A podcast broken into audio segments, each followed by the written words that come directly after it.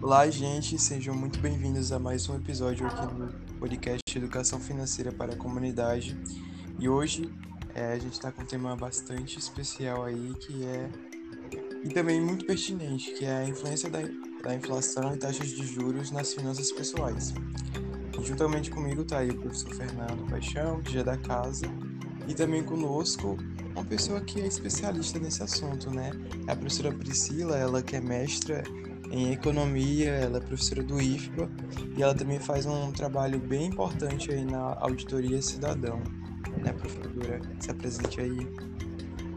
Olá, bom dia, boa tarde, boa noite, né? A quem nos acompanha nesse, nesse momento, né, no podcast. É, quero agradecer pelo convite a, a Anderson, né, Fernando, realiza esse projeto tão, tão importante, né?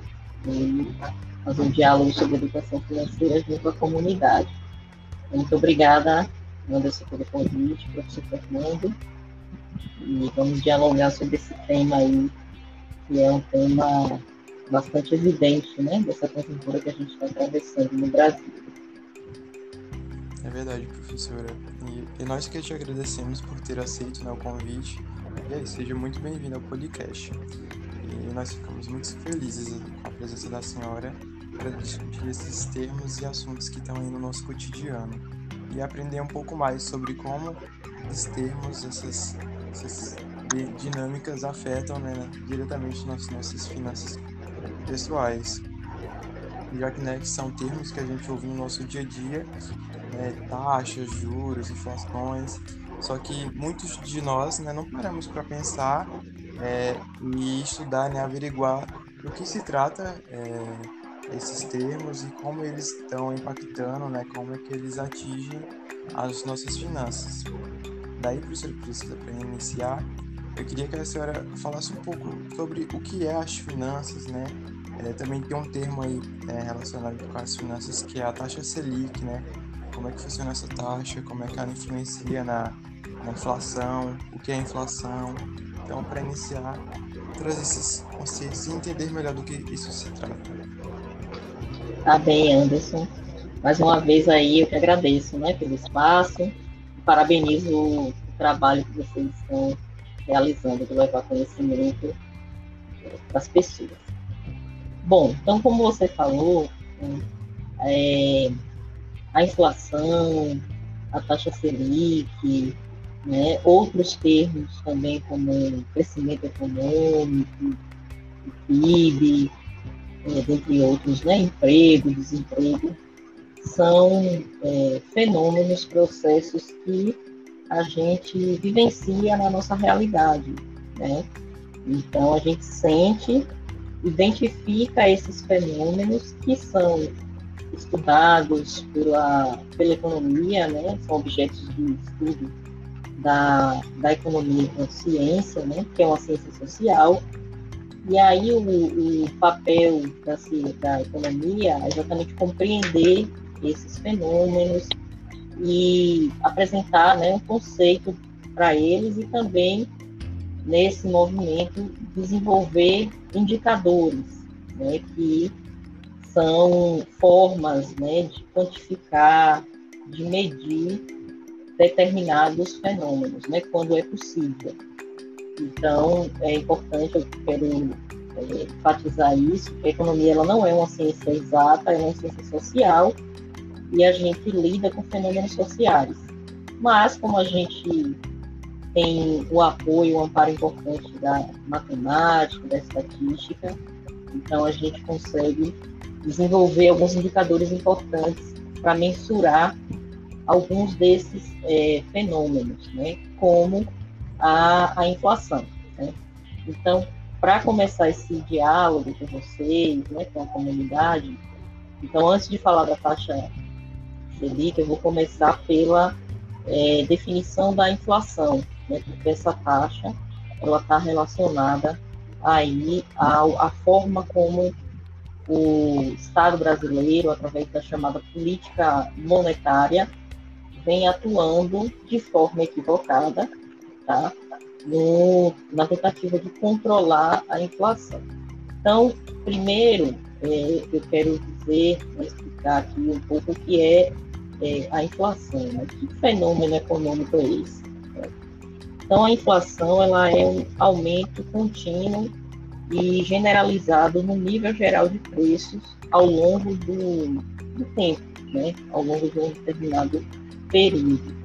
Então, é muito importante essa, é, essas duas palavras, né? aumento contínuo e generalizado. Então, é, o que não é inflação, né, nesse caso? Aumentos pontuais. Então, qualquer evento que gere um aumento pontual dos preços não caracteriza inflação. Exemplo, né?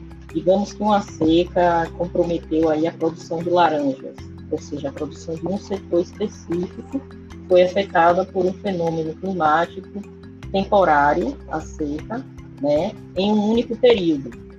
Só que isso não se alastrou, isso não se difundiu para o conjunto da economia. Então, isso não é um fenômeno inflacionário. Né? A inflação é aquilo, é aquele aumento generalizado e persistente, ou seja, que persiste e é, acaba se alongando né, no tempo. Outro exemplo, né, digamos que a cidade ela fica com problema de abastecimento momentâneo de produtos de um determinado setor. Né? Então, por exemplo, naquele período da paralisação dos caminhoneiros em 2018, né, houve toda uma inquietação com relação ao desabastecimento de alguns itens, como botijão, né, como combustível em alguns, em alguns postos, só que aquilo ali foi um episódio momentâneo, né, circunstancial. Aquilo ali não, se tivesse se generalizado para o conjunto da economia, se isso tivesse né, se alongado no tempo, isso seria um evento inflacionário. Né? Mas na medida que esse aumento né, afetou de forma mais é, restrita, no tempo e no espaço, a dinâmica dos preços, então a gente não considera isso como um fenômeno inflacionário. Então, a inflação é um aumento contínuo e generalizado no nível de preço. Agora a gente está vivenciando esse fenômeno de forma bastante é, potente, principalmente aí por conta de aumentos é, persistentes também no nível de preço, por exemplo, do gás de cozinha, dos combustíveis. Então, isso está sendo é, a base da inflação que a gente está experimentando no, no Brasil, né? além de outros elementos como o câmbio, né? que aí já é acaba sendo algo mais complexo, porque tem a ver com a posição da economia brasileira no cenário internacional. E o câmbio é, é a variável que envolve a relação de troca entre as moedas, então entre o real e o dólar.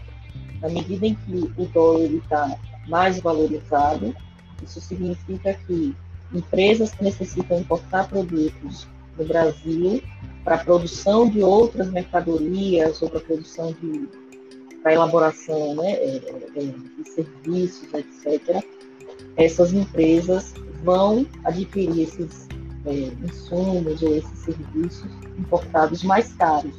E aí isso acaba sendo repassado para os consumidores no preço final. Então, esses são é, as bases né, do fenômeno inflacionário que a gente está vivenciando no Brasil. E isso está se generalizando para o conjunto da economia de forma muito persistente. Então, aí sim, é que a gente caracteriza como um fenômeno é, inflacionário. Bacana, professora. E aí, né, dado esse contexto, agora que a gente está situado, né, entende do que se trata essa inflação, pergunto à senhora, né, como é que as famílias vão sentir, né, esse movimento da inflação? Qual vai ser o impacto da inflação na renda familiar? Uhum. Essa pergunta aí é muito importante, é, porque nos faz pensar, além de sentir, claro, que as famílias, as pessoas têm sentido fortemente, principalmente aquelas pessoas que têm um nível de renda é, muito baixo, né?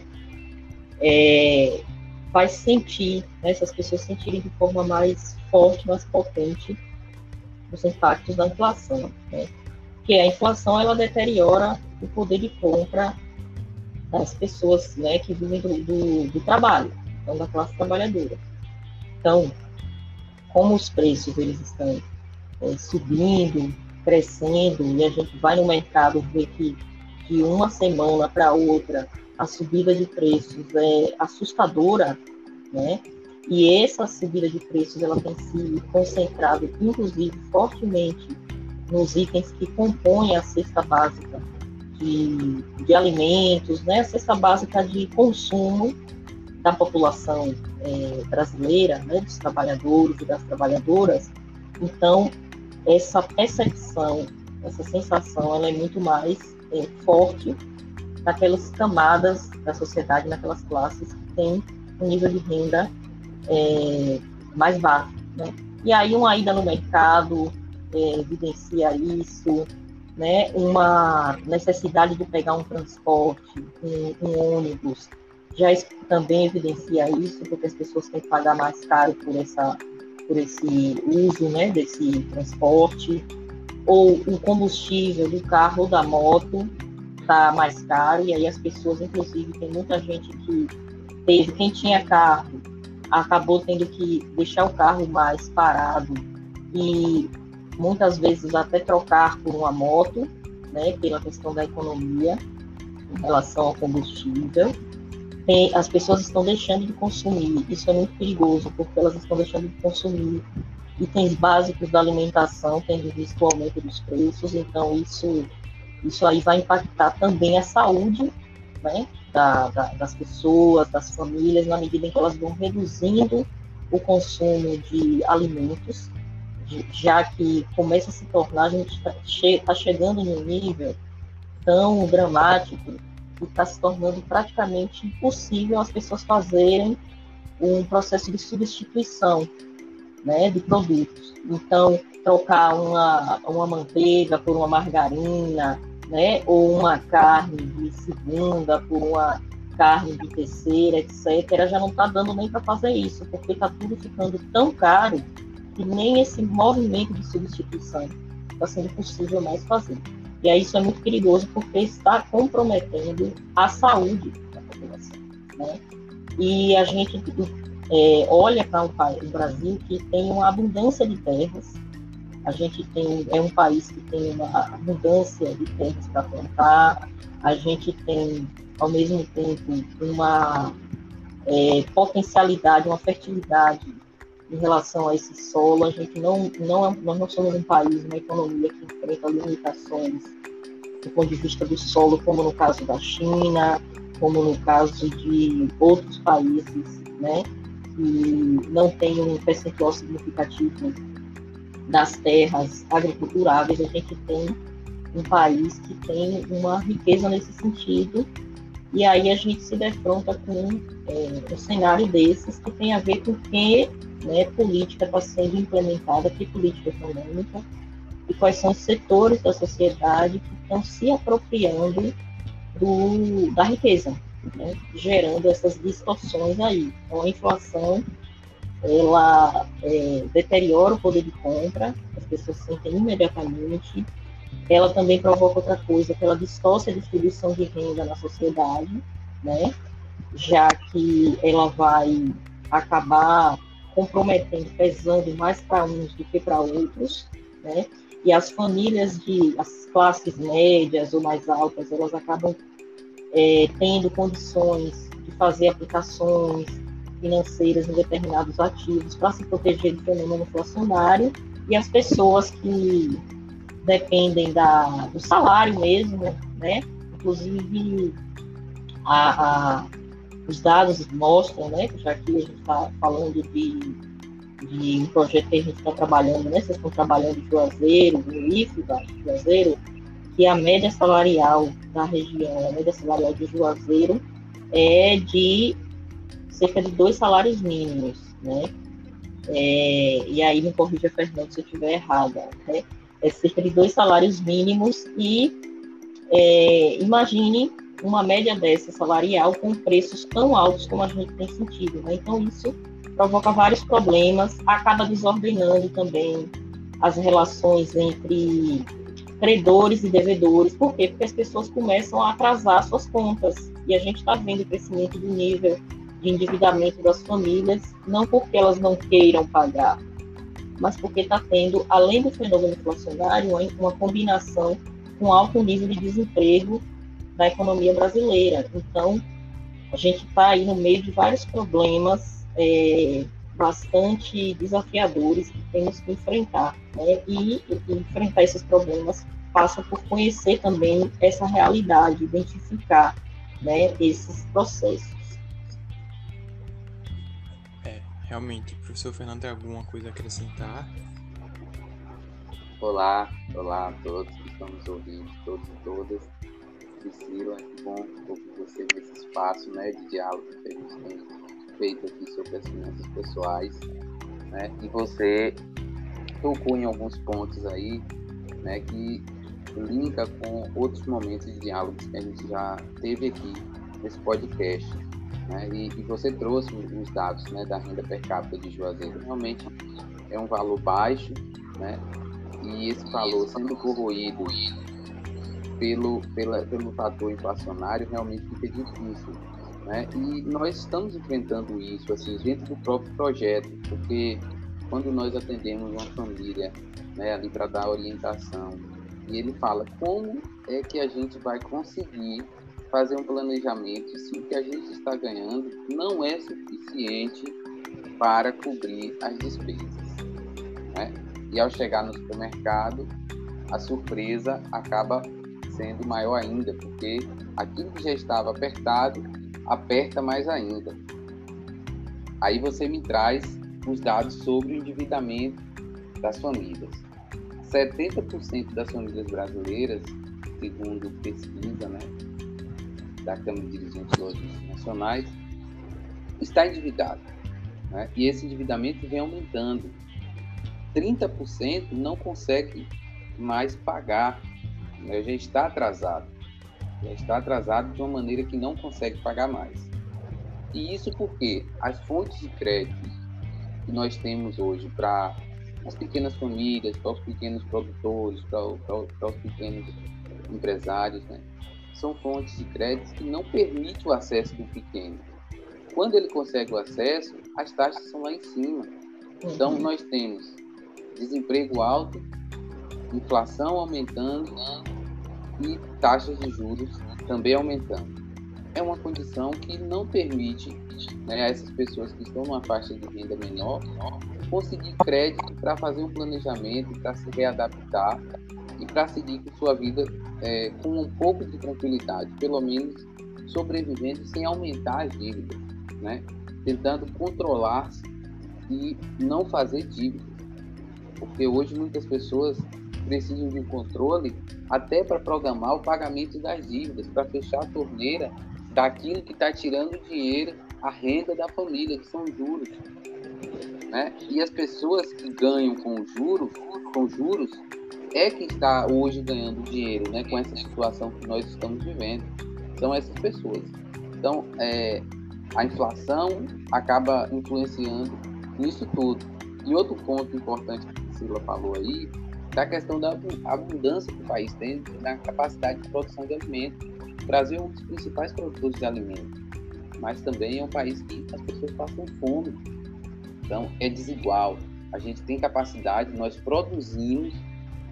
Né? Na pandemia, a produção de alimentos não teve uma queda, acompanhando outros segmentos, então teve alguns pontos que quebramos recordes, mas nós temos pessoas na fila para comprar osso.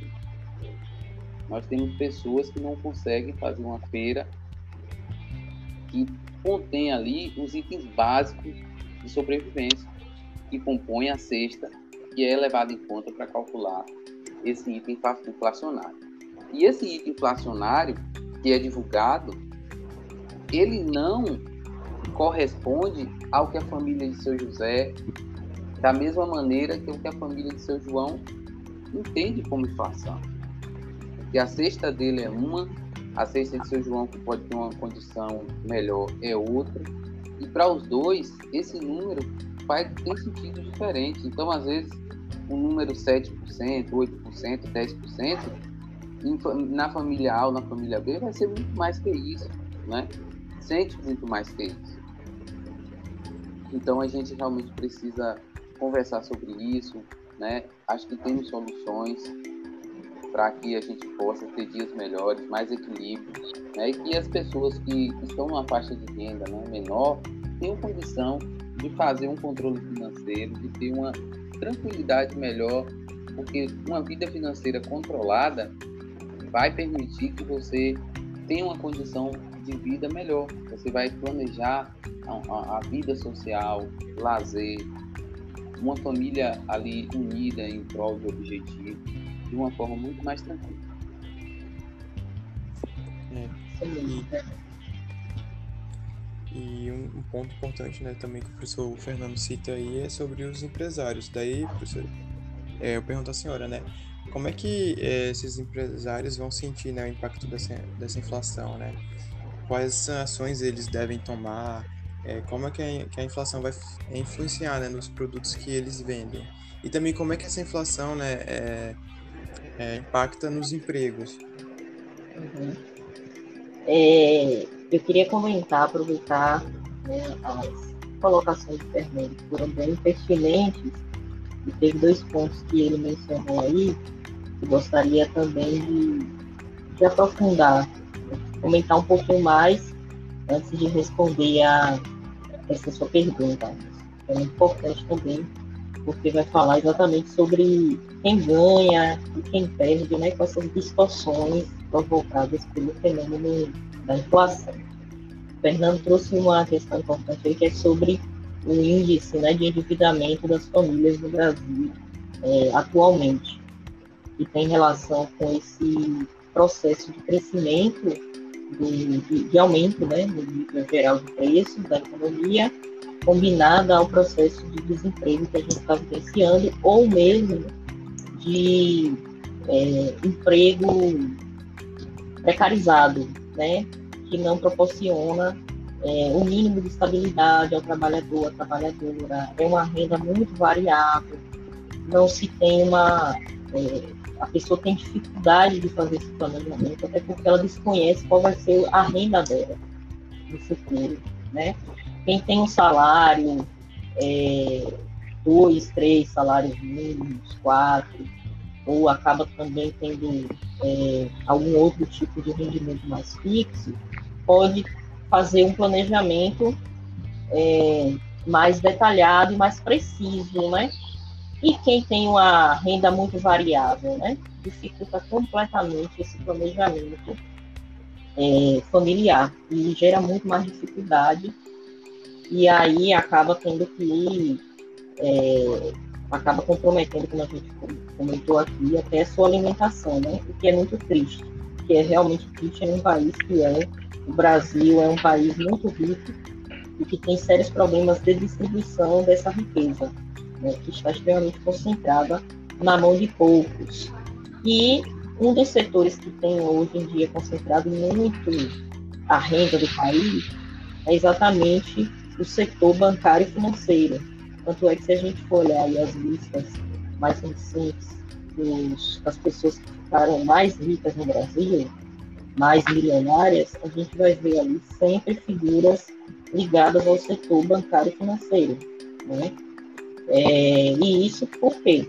Porque esse fenômeno permite que essas pessoas acumulem mais riqueza em detrimento do aumento da pobreza das outras. Né? E aí um dos pontos que é, mais as pessoas entram para esse processo de endividamento crônico, de dificuldade financeira, é o uso do cartão de crédito. Né? Então, é, e no Brasil, a gente tem historicamente aí, e isso é algo muito tratado também em vários é, eventos, congressos, seminários, debates sobre é, os rumos das políticas econômicas do país, como que é absurdo o nível da taxa de juros no Brasil é, do uso do cartão de crédito. Né? Então, os juros rotativos é, médios, ou seja, aquele é, juro pago para quando a pessoa não pode né, saldar a dívida, então ela paga uma parte e a, a, a dívida ela não é quitada plenamente no cartão, né? Então, é, incide aí sobre esse, esse volume, essa dívida, cerca de esses juros rotativos médios estão acima de 12% ao mês. Isso é um valor muito alto. Então, digamos, se você tem uma dívida de 500 reais, em um mês ela se transforma em 560 reais. Se você tem uma dívida de mil, é, em um mês ela já está aí é, a 1.120, né, acima de 1.100 reais. Então, isso é algo muito problemático que tem a ver com essa estrutura de taxa de juros do Brasil, né, do crédito. O cheque especial também tem uma taxa de juros extremamente elevada. E se a gente olha as outras experiências no mundo, a gente vê que o Brasil tem uma das piores práticas nesse sentido. Né? É um dos países onde se mais cobra a taxa de juros para uso do cartão de crédito, do cheque especial. São taxas extremamente abusivas que superam os 300% ao ano. Isso é um nível completamente incivilizado, né? vamos dizer assim, no mundo. Né? Então, isso é, é absurdo. Existe um setor que está enriquecendo, acumulando mais e mais riqueza em cima de outro setor que é, tem sido bastante prejudicado aí nesse processo. É, o que você perguntou, Anderson, é, é importante, principalmente se a gente é, observa né, que no Brasil a gente tem uma economia que ela é caracterizada por pequenas e médias empresas. Esse seria, vamos chamar assim, o nosso tecido industrial. Enquanto outros países, como se a gente pegar a economia como os Estados Unidos, a Alemanha, é, são países com, com a própria China, com empresas né, de grande porte, com a estrutura industrial é, composta aí por empresas de grande, de grande porte. O caso do Brasil, as que compõem o tecido industrial do Brasil são empresas pequenas e médias. É mais de 90%.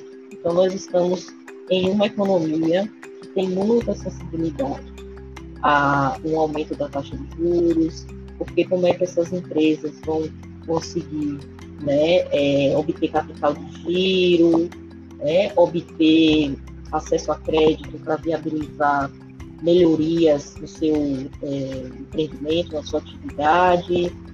Né? Aí a gente viu isso muito claramente na pandemia, né? Como essas empresas sentiram dificuldades, essas pequenas e microempresas, que é inclusive o que emprega a maior parte né, da força de trabalho no Brasil, porque se a gente tem uma, uma estrutura econômica que é composta por essas pequenas e médias empresas, então são elas que dão, vamos chamar assim, a tônica, né, que dão o movimento, a contratação da força de trabalho. Então, se essas empresas elas estão num cenário muito sufocadas, prejudicadas, a, a consequência disso vai ser um aumento do desemprego, a precarização das relações de trabalho. E isso tudo a gente percebe também muito claramente no dia a dia e a gente viu isso de forma escancarada na pandemia, né? A gente tem dados sobre isso. Mais de 700 mil empresas fecharam as suas portas é, no, durante a transição do, do, ano passado para esse ano. Né? E é um, um, índice muito elevado. Isso significa o quê? Desemprego, é, significa mais dívidas dessas empresas com esses bancos, né, com esses setores financeiros. E a gente viu uma é, o governo né, não atuou na crise como deveria ter atuado e como outros países atuaram no sentido mais, é, mais forte, mais próximo aos setores que produzem a riqueza do país. Né? Então, isso também contribuiu muito para essa destruição que a gente viu evidenciado dessas pequenas é, dessas pequenas eh, empresas né, no, no, nosso país. Então, esse é o nosso panorama. Né? A classe trabalhadora ela sempre perde a inflação. Isso é algo que eu acho que é fundamental que a gente tenha sempre em mente. A gente sempre perde, né, do trabalho. Alguns setores eles ganham no curto prazo. De que forma? Grandes empresários eles ganham com o processo inflacionário no curto prazo, tá? Ou seja, não numa inflação muito longa. Eles ganham no curto porque eles acabam tendo margem de elevação do nível de preços dos seus produtos, né? Então, existe esse, esse, esse processo também. Quem ganha, quem perde, como que isso se dá, né? É, agora, no longo prazo, um fenômeno desse é, um cenário de inflação muito alta, ela é algo que coloca em, em xeque até a própria dinâmica da a estabilidade né, da economia capitalista. Então, é por isso que os governos também tendem a, reagir, os empresários, porque no longo prazo a inflação muito elevada e persistente, né, crônica, acaba colocando em xeque a própria estabilidade da economia como a gente conhece, a economia capitalista, a economia de mercado. E aí, é, fez algo que a gente que as taxas de juros. E aí, a gente entrar já no nosso tópico, a gente poderia iniciar falando um pouco sobre do que se trata essas taxas de juros, né? Que saber, né, primeiro do que se trata, para poder entender como é que elas funcionam no nosso dia a dia. Então, né, se eu puder, né, existem várias taxas de juros, né? Juros simples, compostos, rotativos, enfim. Então, o que se trata de juros? Como é que eles funcionam? Bom, é isso. A taxa de juros né, é é a taxa que você é, vai, vai pagar, né? É, é, ela expressa o valor né, do custo pelo uso de um, um recurso terceiro. Então, ela referencia isso. Então, é, é o custo aí de você utilizar o capital terceiro. E aí, nesse universo, inclusive, a, a disciplina, a educação financeira, a própria matemática financeira é, na escola se apresenta, né? como é que é a composição juros simples, são os juros compostos, né? É, na prática, na prática mesmo, a gente não tem né, relação com juros simples que a gente realmente tenha uma experiência com juros compostos, que é exatamente essa taxa né, de juros compostos, ela vai incidir em cima de um montante que é, se atualiza né, e é corrigido. E aí o problema do que eu falei no início sobre a, a questão do, do cartão de crédito e dessa taxa dos juros rotativos. Né? Porque se a pessoa é, não paga a sua dívida integralmente no cartão, né? então, digamos, eu tenho uma dívida no mês de 500 reais, eu não consegui pagar essa dívida nesse mês, com essa taxa de, com esses juros rotativos médios que a gente tem no Brasil, acima de 12% ao mês, essa dívida de 500 reais, é, no próximo mês, é, já voltei aí 560 é, que foi acumulado. Então, a dívida que era de 500 no mês, ela já se transformou em 560. E aí, se não pagar, vai incidir a taxa em cima desse montante e assim sucessivamente, isso vai se tornando uma bola é, de neve. Né?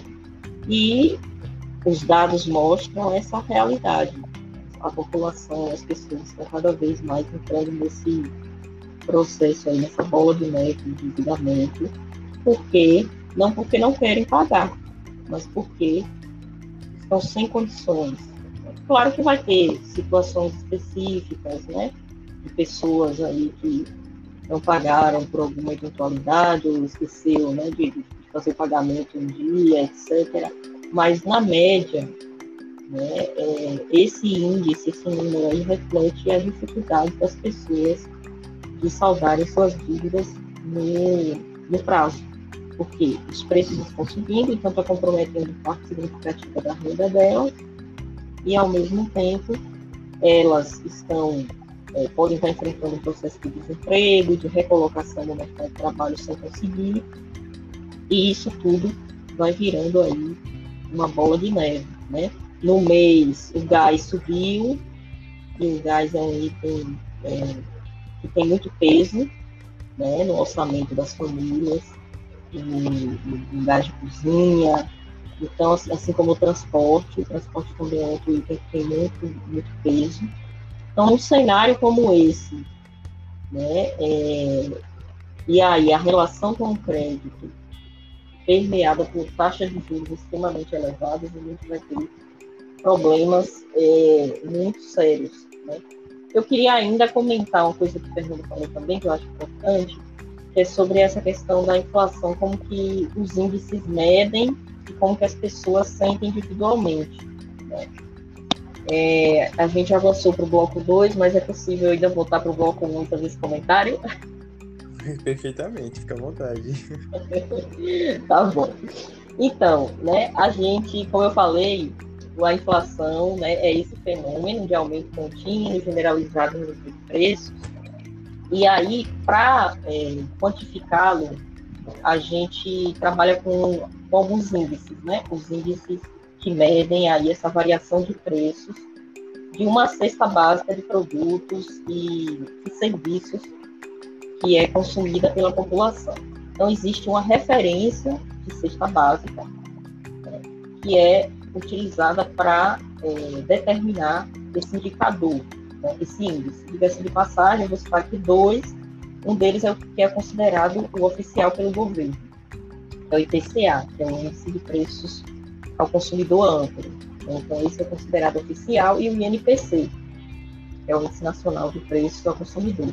Esses dois índices, eles, eles são elaborados pelo IBGE, e aí eu vou até aproveitar para destacar a importância do IBGE, né, como instituição de pesquisa do país, é uma instituição extremamente respeitada pela qualidade que ela tem de levantamento de, de pesquisa, de realização desse tipo de, de pesquisa, então, nos dá uma, é, um panorama né, interessante, do ponto de vista quantitativo, da realidade do país, em termos de emprego, desemprego, em termos de inflação. Então, é, como é que se define essa cesta? Né? Essa cesta aí, que é a cesta é, considerada referência de produtos e serviços pela, consumida pela população, ela é definida pela pesquisa de orçamento familiar o IBGE faz, e aí o IBGE verifica, olha, esses itens aqui são consumidos na média pela população, e aí a parcela do rendimento que se gasta para cada produto e serviço, então transporte, educação, quanto é da renda que é gasto, né, de saúde alimentação. Lazer eu nem vou colocar, porque a gente sabe que a realidade no Brasil está muito longe da população conseguir, infelizmente, é, realizar atividades de lazer com esse nível salarial que a gente tem né, na nossa sociedade. Mas aí essa cesta considera tudo isso. Só que, como o Fernando falou, a inflação pessoal, digamos assim, a forma como o João vai sentir esse, é, esse impacto né, da inflação, esse peso no seu orçamento, é diferente do ponto de vista individual da forma como, por exemplo, eu sinto. Né? E aqui eu vou usar eu por quê? Porque eu não tenho filhos. Posso até fazer esse bate-bola com o Fernando, porque o Fernando tem uma filha, né? Muito, muito linda, por sinal. É, Helena. E é, então ele tem uma filha, ele tem outros gastos que eu não tenho, porque eu não tenho filho, né? Então eu não tenho gastos né, com materiais de educação, escolares para a criança, creche, escola, né? É, lazer também com criança. Então, ele vai sentir o impacto no orçamento dele diferente de mim nesse sentido, porque a experiência que ele tem pessoal, familiar, é diferente da minha, né? Então, eu não tenho filho, então eu não tenho esses gastos. Ou se é, outro colega nosso, professor que a gente conhece, é, tem mais filhos, né? Tem, ao invés de ter é, apenas uma criança, tem três, quatro crianças e ainda ganha menos do que a gente. Ela vai sentir aquilo ali, a elevação de preços, de forma bastante mais dramática do que, do que a gente. Né? Então, isso é importante, o Fernando falou, né? a forma como as pessoas vão sentir pessoalmente. É, no entanto, o indicador, é, o índice, ele mede, ele, ele traz essa ideia da média, né? Então, na média, a gente tem esse perfil, né, da sociedade, e aí é isso que o índice acaba nos, é, nos mostrando. Né? Sim, Anderson, eu esqueci a outra pergunta. ô, Priscila, antes de você ah. até falar dessa outra pergunta, né, eu acho importante também entrar em um ponto que tem sido também outro ponto de discussão nossa aqui dentro do projeto, não é? Porque, assim, é, eu e você, nós viemos de uma, de uma realidade, enquanto éramos jovens ainda, né? Ali adolescentes, de que praticamente não se falava de cartão de crédito, né? Um, uma, um ponto que você usou aí. Então, nós tínhamos uma relação de crédito muito diferente, né? E hoje, essas pessoas que naquela época eram adultas, elas não tiveram, muitas delas, né, sua maioria, uma formação sobre essa mudança na rotina de crédito. Porque hoje é, tem uma, uma, um PIX. É muito simples para a gente entender o PIX, né? Mas a mudança da rotina de crédito ela foi acontecendo e muitas pessoas até hoje não conseguem ainda entender de fato o funcionamento do cartão. Então eu vejo uma movimentação, por exemplo, com aposentado, de que é, as pessoas usam né, o cartão de crédito para fazer empréstimo e essa metodologia de pagamento do mínimo acaba sendo usado por uma questão processual em relação à liberação de valor de parcela e ele acaba é, sendo lesado muitas vezes pagando juros e nem sabe que está pagando porque a linguagem técnica ele não consegue compreender então a taxa de juro ela é sempre expressada por um número muito pequeno, mas o seu valor, quando, quando colocado num tempo de contrato, acaba sendo muito grande. Então, às vezes, a pessoa ouve falar uma taxa de juros de 2%, mas não entende que uma taxa dessa é muito alta. Né?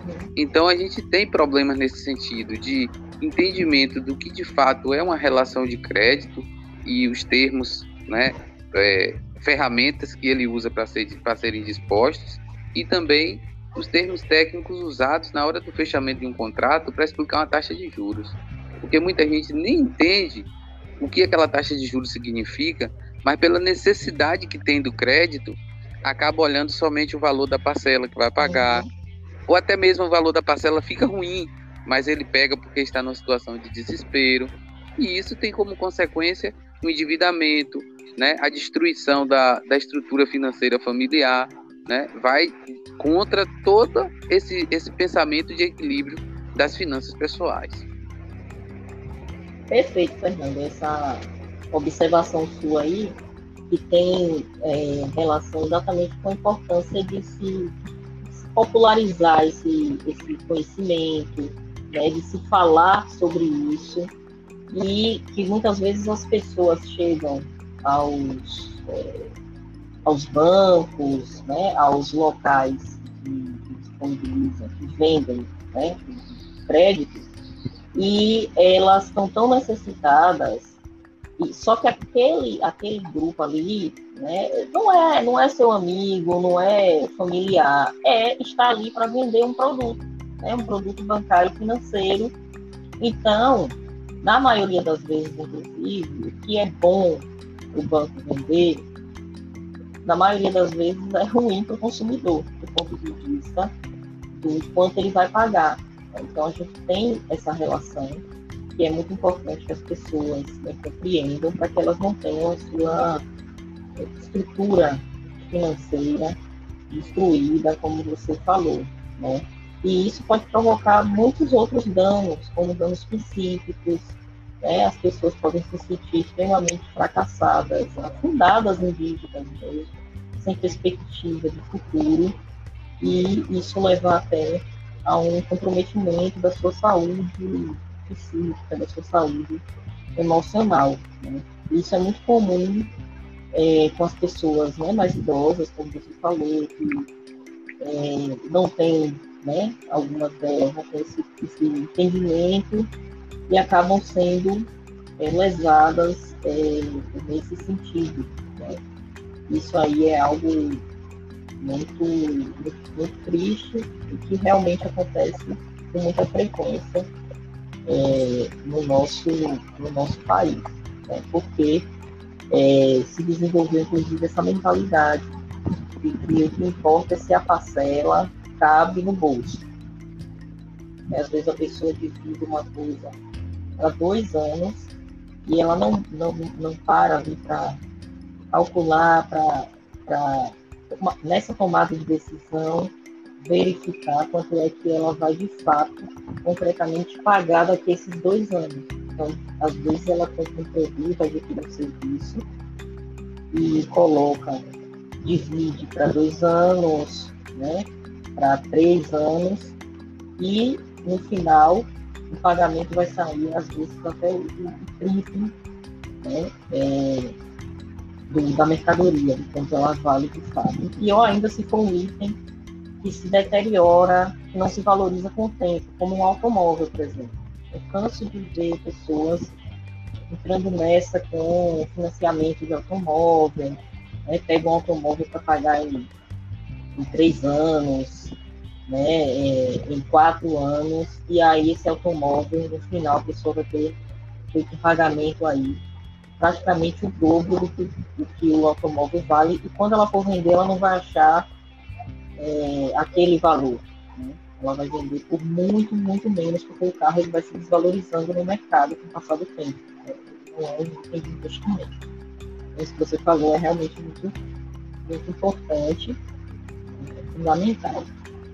Eu queria aproveitar agora para comentar, né, que eu acabei divagando para outros campos, Anderson, e eu comentar uma questão muito importante do que você é, abriu logo do podcast, sobre a taxa de juros básica da economia, que é chamada taxa Selic. Então, nesse momento, a gente tem aí essa taxa que é definida pelo Banco Central, e essa taxa ela, ela serve como referência para a economia como um todo. E essa taxa ela vem sendo utilizada de forma muito equivocada, a taxa de juros, como se fosse um único e pior ainda, o um instrumento adequado para combater a inflação é, brasileira, né? Então, eu tenho até dito que, a, assim como a gente tem tido na, no Brasil algumas figuras né, é, médicas prescrevendo a clorofina, a gente tem economistas também aí prescrevendo a taxa de juros como é, solução, como remédio para a inflação brasileira, que é de outra natureza. Então, a, eu tenho feito essa, essa analogia aí. Né? É, o, o, a taxa Selic, a taxa de juros, ela não resolve o problema da, da inflação brasileira. Por quê? Porque a gente não está tendo um problema de inflação de demanda. Não é porque as pessoas estão consumindo mais que o nível de preços está crescendo. Então, esse instrumento ele tem como, como base, como referência, uma inflação que é a inflação de demanda, ou seja, é aquela inflação que a, a população está consumindo demais, está indo demais ao mercado, está indo demais ao, ao shopping center, está indo demais ao restaurante. Então a gente tem que controlar isso aí porque está é, aquecendo demais a economia, os preços estão subindo, né? Os restaurantes estão precisando comprar muita carne para o povo comer nesses restaurantes, né? Ou os mercados estão tendo um problema aí que está ficando com dificuldade até de manter seus estoques, porque o povo está comprando muito. Isso não é o que está acontecendo. Então não é inflação de demanda que a gente tem. Não é porque o povo está consumindo mais. É exatamente o contrário. O povo está consumindo menos porque está desempregado e tem uma renda muito baixa. No entanto, a gente está vivendo um fenômeno inflacionário. Então, o que é isso? Isso não é a primeira vez que acontece na economia brasileira. A gente já teve esse fenômeno, que é exatamente porque o nosso problema, a nossa inflação, não é de demanda. Ela tem como gatilho, vamos chamar assim, o que a gente chama de preços administrados, que são aqueles preços administrados pelo Estado. né, pelo governo, são preços que são reajustados. Então, quando o governo, né, como tem feito agora com essa política é, de vinculação do preço da, do combustível e do gás de cozinha, a variação do dólar, né, essa política que é extremamente é, equivocada, né, extremamente abusiva. É, isso é criminoso para o povo brasileiro no sentido das suas atendimento das suas necessidades básicas. Então, é, a gente tem vivenciado um processo inflacionário que ele tem relação com esses preços. Então, reajustou o gás de cozinha, ele se difunde para o resto da, da economia, né? processo de aumento dos preços. O reajuste persistente, como a gente tem visto de combustível. Bom, como é que os produtos chegam até as prateleiras dos mercados? É através do transporte rodoviário. Né? Então, os caminhoneiros entregam esses produtos, que fazem a parte da logística. E o utilizado nesse transporte? Exatamente o combustível. Então, isso tudo acaba gerando uma espiral de crescimento de preços né, na economia. E não, isso não tem a ver com a demanda. O povo não está consumindo mais. Não é isso. O problema da inflação brasileira não é esse. Né? É uma inflação que está relacionada com esse processo de reajuste desses preços, e na medida em que se reajusta eles persistentemente, a população vai sentindo mais. E aí, a taxa Selic não é um, um remédio para combater isso. Não é a taxa Selic que vai solucionar esse, esse problema. Né? A taxa Selic ela só serve para piorar a situação, porque ela vai acabar gerando mais ainda distorção na distribuição de renda da economia. Vai prejudicar mais ainda a empresa, porque o custo de crédito vai ficar mais caro. Então, ao invés, inclusive, de atenuar, ela piora processo inflacionário no curto prazo. Aí você pode perguntar, professora, mas acaba reduzindo a inflação, né? Há estudos que dizem isso e mostram. Bom, no médio e longo prazo, isso acontece, mas isso acontece com um custo muito alto, que é a destruição do tecido econômico. Claro, ela vai baixar a inflação porque ela vai matar a economia.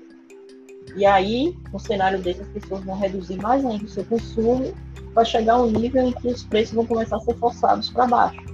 Porque aí está havendo uma redução forçada, é, agressiva, digamos assim, do nível de demanda, de consumo da economia.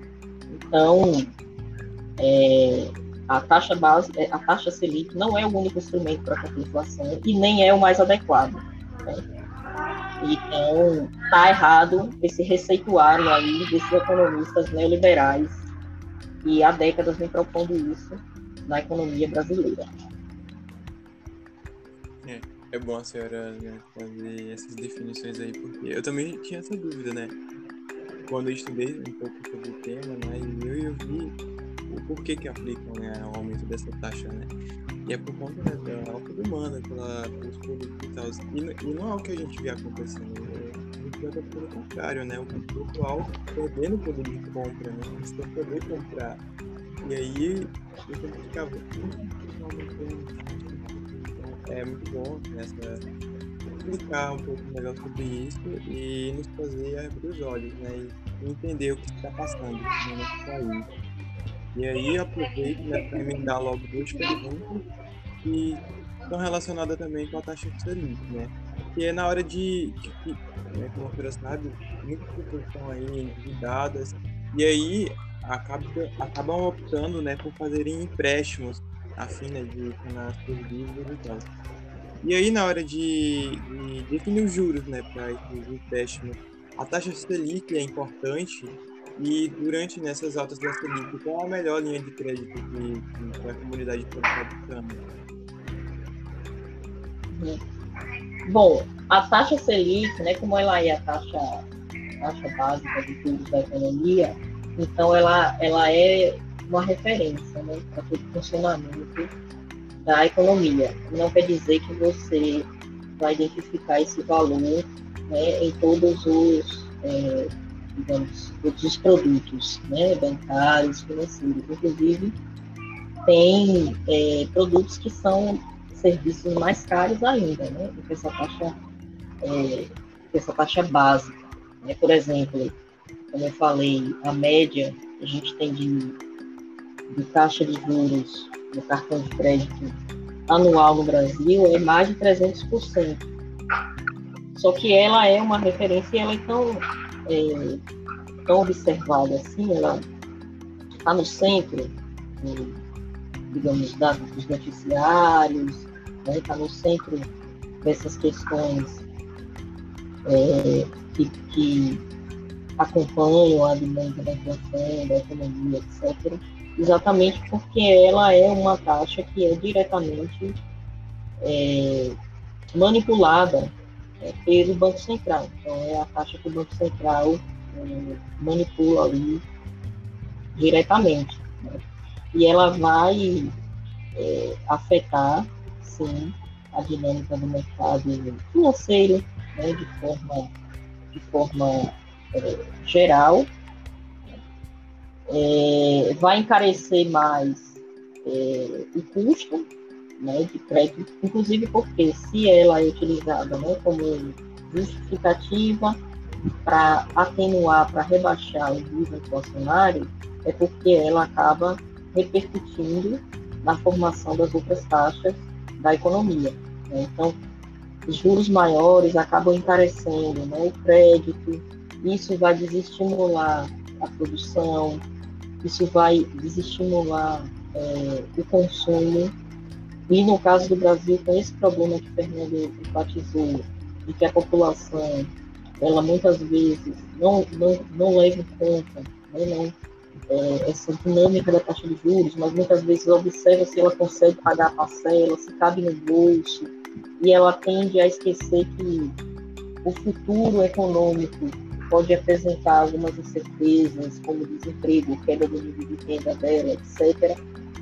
Então, é, isso tudo acaba gerando efeitos, né, impacto. Então, a taxa Selic, ela, ela tem sim impacto para a formação das demais né, taxas, taxas de juros, e essa é a intenção do Banco Central quando ele faz isso, né, é forçar aí o encarecimento mesmo do crédito, desestimular é, o nível de atividade da economia é, através desse instrumento, que não é o único instrumento que se, se utiliza para isso.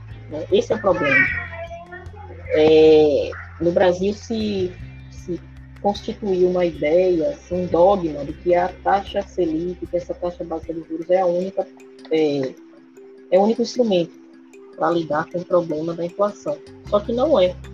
Inclusive, as experiências no mundo têm mostrado cada vez mais que essa taxa aí, ela, que outros instrumentos podem ser é, utilizados, né? podem ser mobilizados aí nesse processo. E aí, em relação né, é, à questão de outras linhas né, de financiamento, de crédito, eu acho que é fundamental mesmo é as pessoas desenvolverem essa, esse, essa educação, né, esse olhar para o que, que elas estão ali é, como contrato, né, é buscar orientação em relação à aquisição desses produtos e desses serviços, é chegar no banco e não aceitar aquela primeira proposta de empréstimo que, a, que, que o gerente coloca, né? Por quê? Porque o gerente do banco ele não é seu amigo, ele não é o seu pai, sua mãe, seu irmão, né? Ele não tem um vínculo afetivo ele tem um vínculo comercial. Então você tem que olhar para aquilo ali de forma racional. Né? É buscar uma orientação como é, com esse projeto né, de vocês, que vocês têm feito atendimento para a comunidade, que mais projetos como esse se proliferem né, na nossa instituição para que a população tenha mais orientação. Hoje em dia também tem canais é, muito interessantes na internet disponível. Né? Tem um canal, e eu vou fazer a propaganda aqui, do é, Marcelo Segredo, ele é um especialista em finanças pessoais, e aí ele tem um canal no YouTube, ele dá orientações assim, muito importantes nesse sentido, inclusive faz análise de contratos para empresas e para pessoas físicas mostrando como que as pessoas são lesadas, às vezes sem nem perceber, por taxas que estão embutidas em um contrato. Então, eu acho que o ponto fundamental é ficar atento a isso. Né? Precisou do crédito, precisou é, adquirir é, um empréstimo, busque analisar as condições, busque orientações. Se você não sabe né, é, sobre isso, busque se orientar, busque né, informações junto a alguém que compreenda, né, a universidade, um instituto que possa dar essa, é, essa orientação. Né? Busque também na internet, ler algumas matérias para tomar a melhor decisão. Essa é a, eu acho que é a orientação assim que eu acho mais importante nesse sentido. Perfeitamente. É, o tempo é pouco, né? Eu acho que a gente conseguiu discutir bastante coisas né? que são possíveis né? no nosso dia a dia, a fim de se evitar táticas abusivas né? E se endividar ainda mais. E aí, né, eu convido a senhora né, para fazer Ai, né, agradeço novamente pela sua presença, por ter vindo aqui esclarecer tantas dúvidas né, que são importantes que passam na cabeça né, da comunidade no dia a dia. Eu que agradeço, Anderson. Parabenizo aí a você por esse trabalho. É, você é, é um estudante assim, muito, muito importante para a nossa instituição foi feito aí esse trabalho juntamente com o professor Fernando de levar conhecimento aí para a comunidade. Tá bom? Então, parabéns e agradeço. Estou aí para próximos diálogos. Sempre que quiserem, estou à disposição para seguirmos conversando. Perfeitamente. Qualquer coisa a gente se chama de novo. Tá bem, à vontade. É, esses, esses assuntos são um perigo, né, Antônio? Porque a gente sempre tem mais coisas para falar, né? tem muito assunto para debater, muito diálogo aí construtivo. É muito bacana ter a participação do Fila nesse diálogo e a gente espera ter outras oportunidades também para falar. Eu também queria agradecer pela sua participação, a gente está sempre em diálogo, né, a gente batendo papo sobre essas situações né, de estruturas sociais no nosso país e ficamos aí na luta. Né? Então, muito obrigado por essa participação. É, também agradeço antes né, por mais esse espaço e parabenizo também por mais essa condição né, de trazer aqui para os nossos ouvintes mais um diálogo importante. Muito obrigado. E também agradecer né, quem ouviu o episódio até aqui e também já deixar o convite para acompanhar o podcast e ficar por dentro do próximo episódio que vem por aí, com o tema Isso. Como ocupar a partir das finanças pessoais. Bacana. Muito bem. Obrigada aí também ao pessoal que acompanhou, né? deu aí é, audiência, que disponibilizou seu tempo para nos escutar. Esse programa, essas atividades são feitas né, para a comunidade e para o povo. Então, é isso aí. É isso aí. Um abraço. Abraço, até.